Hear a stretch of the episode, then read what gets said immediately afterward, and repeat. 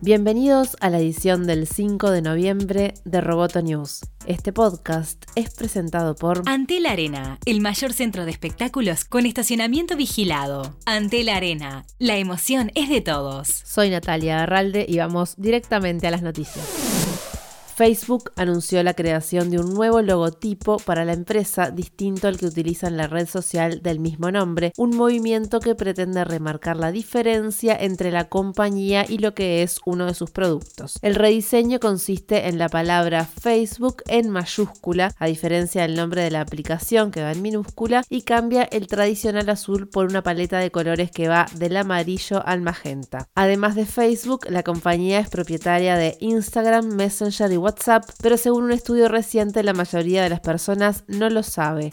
Google comprará Fitbit por 2.1 mil millones de dólares. La firma de wearables de fitness dice que sus productos seguirán estando disponibles tanto en Android como en iOS después de la transacción que se espera que se cierre en 2020. Google superó una oferta de Facebook que según los informes también estaba negociando por la compañía. Este es un nuevo movimiento de Google para reforzar su línea de productos de hardware que ya incluye teléfonos inteligentes, tabletas, computadoras portátiles y parlantes.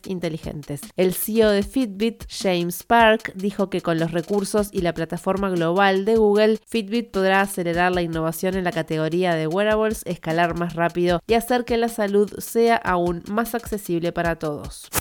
TikTok no declarará ante el Congreso de Estados Unidos. La aplicación china confirmó que no enviará a ningún representante a declarar a la sesión del Senado programada para indagar los lazos de la industria tecnológica con el gobierno chino. En las últimas semanas, tanto republicanos como demócratas han apuntado a TikTok y su empresa matriz ByteDance y sus presuntas conexiones con el gobierno chino.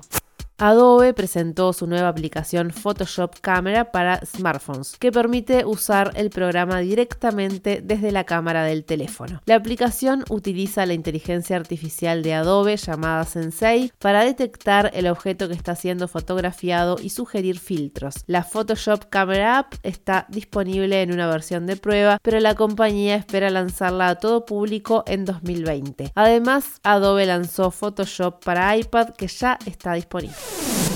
Roboto News es parte de Dobcast. Te invitamos a seguirnos en www.amenazaroboto.com, arroba amenazaroboto y facebook.com barra amenazaroboto. Roboto News fue presentado por Antel. Hasta la próxima.